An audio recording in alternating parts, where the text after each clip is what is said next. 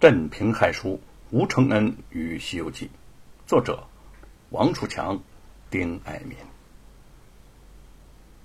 第二天，吴承恩和玉凤、陈龙继续赶路，行到一处郊野，突然冲出来十几名蒙面持刀的刺客。虽然看不清面目，但是个个眼冒寒光，好像要择人而孽的群狼。你们是什么人呐？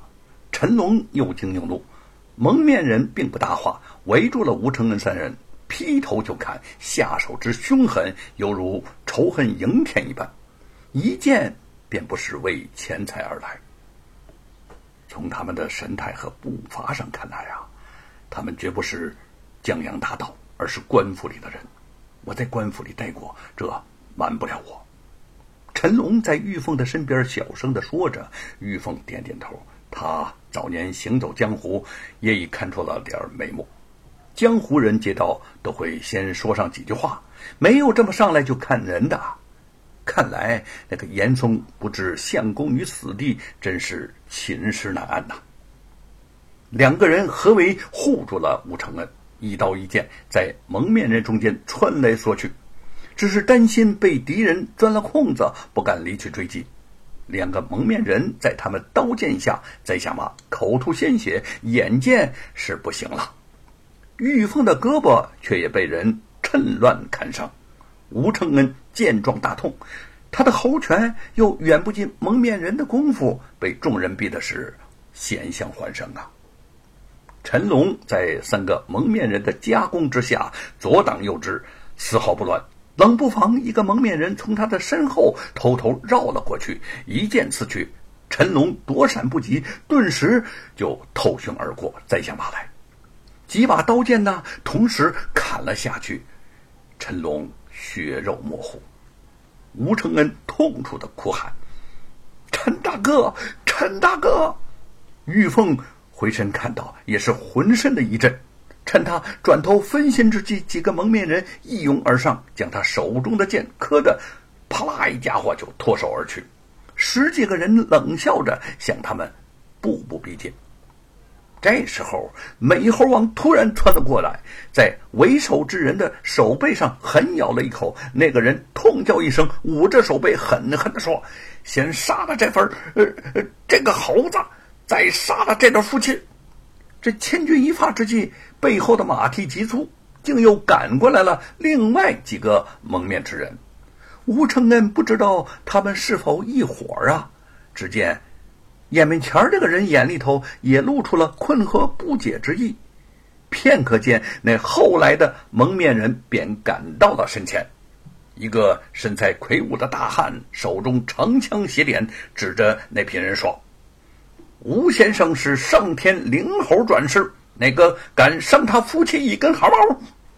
那十几个蒙面人眼见马上就能取了吴承恩的性命，却半路上杀出了个程咬金，也不多话，便招手围上前来。那持长枪的大汉轻笑一声，长枪挥动，霸气非常。只见枪光如虹闪过，顿时就将三个蒙面人给挑飞了。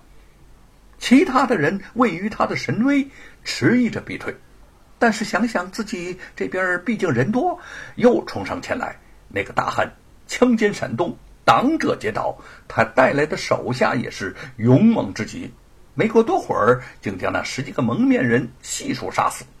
吴承恩和玉凤看得又惊又喜。那个大汉跳下马，拾取了玉凤的宝剑，走到他的面前，双手将剑捧还给他。恭声的说道：“少夫人，胸前一除，你们赶快上路吧。”吴承恩既感动又佩服的说：“几位壮士，请你们留下，贵姓高明，救命之恩，我父亲铭记在心呐。”那大汉似是笑了笑，也不答话，将剑就交给了玉凤后，便转身上马，带着手下奔驰而去。遥遥的听他说：“吴先生。”少夫人，客气的话就不要说了。你们是聪明人，难道猜不出我们是什么人吗？吴承恩和玉凤对视一眼，齐声脱口而出：“沈坤贤弟。”只有他才既知道他们今日离京，又猜到严嵩会派人暗算，所以提前安排人手，救他们于危难之中。吴承恩遥望京城方向，不由得感慨万分。若非沈坤想的周到，今日啊，自己夫妇便要丧命于此了。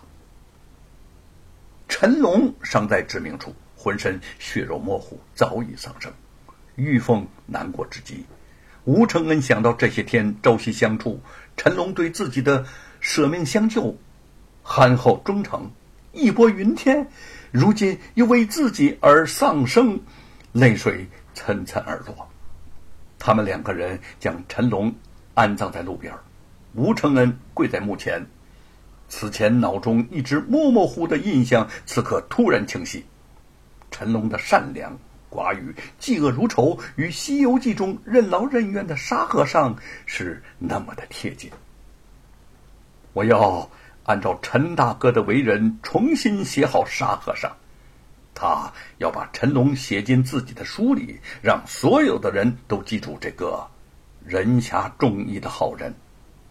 玉凤欣慰的点了点头。剩下的路程再没什么阻碍。但是少了陈龙，似乎少了许多温暖人心的东西。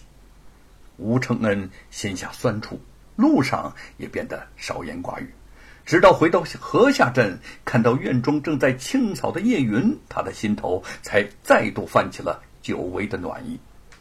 他悄声走上前去，在叶云还没有察觉的时候，紧紧的握住了他的手。叶云惊诧的抬起头。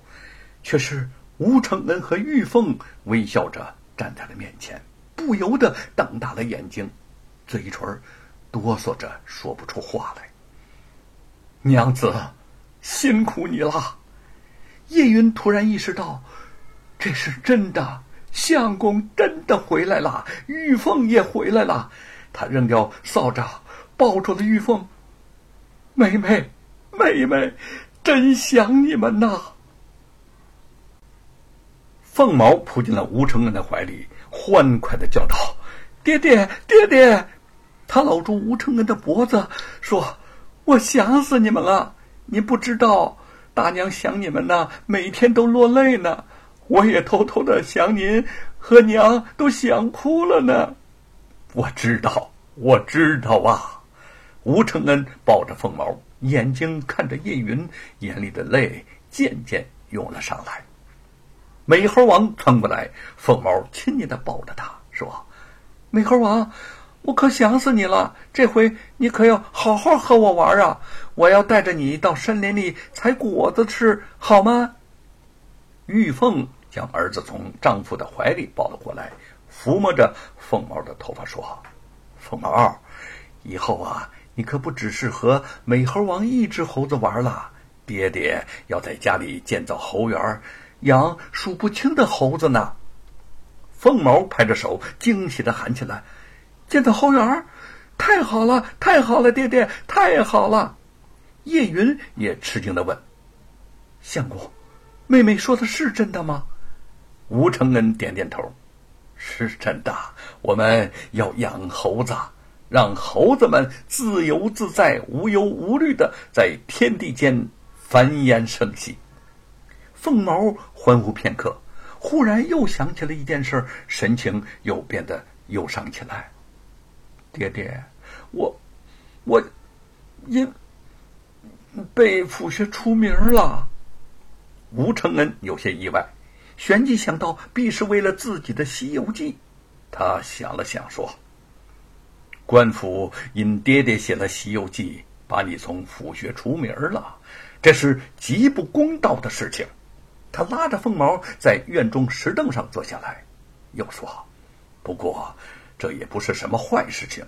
那些陈词滥调的八股文不做也罢，你只要刻苦磨练，一定能够成大器。”凤毛点了点头，灵活的大眼睛转了转：“爹爹，我知道这个道理了。